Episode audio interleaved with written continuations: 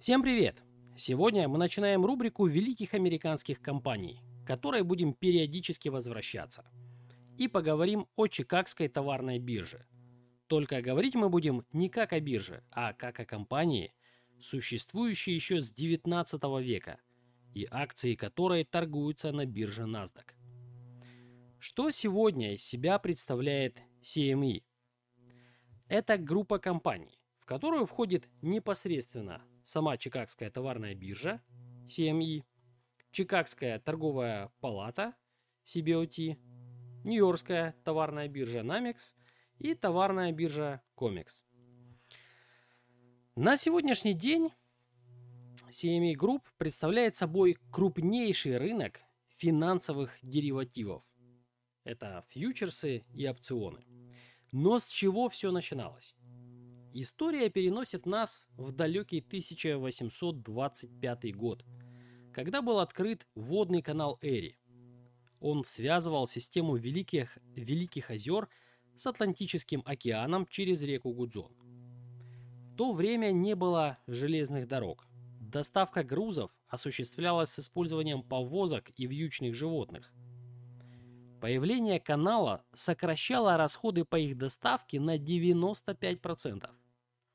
Канал позволил Нью-Йорку, находящемуся на Атлантическом побережье, стать одним из крупнейших финансовых центров США. Это был один конец канала.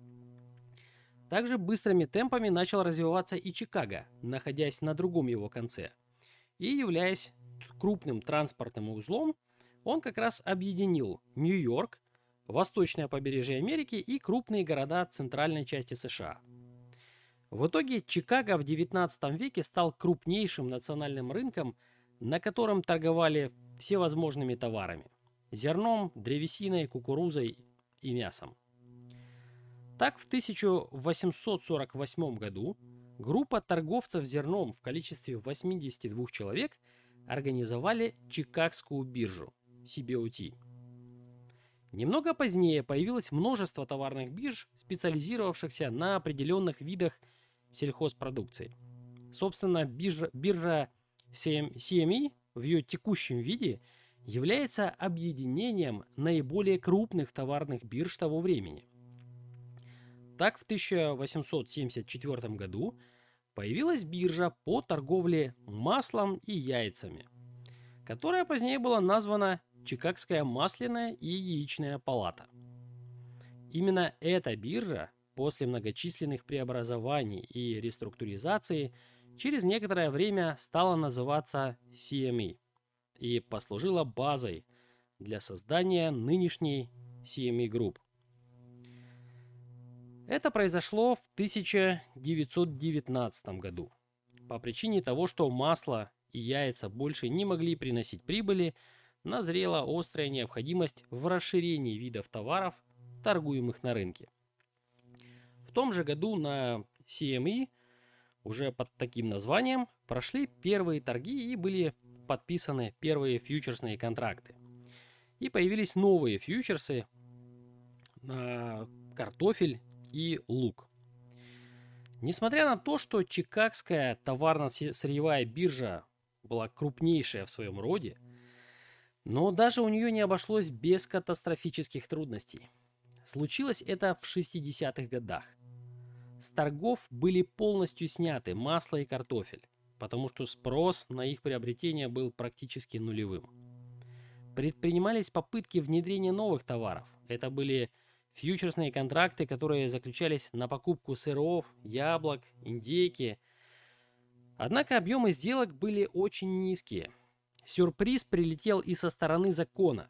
Вышел нормативно-правовой правовой акт, который полностью запретил торговлю луком. Якобы для защиты прав производителей. Потому как возникли подозрения в проведении махинаций на бирже. Все это суммарно привело к тому, что функционирование биржи почти полностью прекратилось. Уже близилось полное ее закрытие. Но в итоге она не просто выжила но и стала вновь набирать обороты. Руководство всячески изыскивало шансы для продолжения работы, и труд был вознагражден. В 1966 году начал торговаться фьючерс на замороженную свинину, на основе которой делается бекон. Он стал первым в истории мировой биржевой торговли. Замороженное мясо надо было хранить в специальных хранилищах. Риск оправдал себя. И в это же время на бирже оказывается еще один успешный контракт на живой скот. Биржа вновь ожила. Ее популярность стала расти день ото дня, а быть ее членом стало дороже. В 1964 году стоимость составляла 3000, а в 1968 – 38 тысяч американских долларов. CME вновь вернула себе статус крупнейшего срочного рынка. В начале 70-х годов 20 -го века CME предложила контракты на базовые валюты. Это событие вывело ее на новый уровень. Она стала мировой финансовой биржей. Еще большему росту объема торгов поспособствовало введение в 80-е фьючерса на индекс S&P 500 и NASDAQ, а также внедрение мини-контрактов спровоцировали просто бум активности на товарной бирже. CME стала также одной из первых, кто внедрил новый инструмент – электронную торговую систему. Это произошло в 1987 году. Такая новость вызвала неоднозначную реакцию. Фьючерсный рынок раскололся на две части. Около 90% торгов сегодня осуществляется через электронную систему. Физический торговый зал CME до сих пор существует, возможно, лишь ради сохранения многолетних традиций. Конце 90-х годов 20-го спрос на домашние компьютеры переживал свой бум, и благодаря доработке и совершенствованию системы CME Globex у трейдеров появилась возможность вести торговлю через электронные терминалы и в торговом зале CME в режиме реального времени. А поначалу электронные торги открывались лишь после закрытия торговой сессии. Трейдеры смогли торговать прямо из дома. Это стало новым этапом активного развития Чикагской товарной биржи. Она начала интересовать простых людей. Сделав работу Globex круглосуточной, CME смогли привлечь трейдеров со всего мира. В 2002 году CME была переименована в CME Group после того, как разместили свои акции на бирже, проведя IPO. Дальнейшим важным событием становится объединение бирж CME и CBOT в 2007 году. Следом в 2008 к CME Group примыкает Namex и Comex. Далее CME Group для обеспечения стабильности электронной торговли развивает мировую сеть офисов по всей планете, а затем открывает представительство в Европе и создает свой командный центр в США. Таким образом и сформировалась CME Group, ставшая крупнейшим объединением товарных бирж мира. Сегодня я был рад вкратце рассказать о CME Group, которая развивалась несмотря на различные трудности и даже оказавшись на коленях, смогла подняться.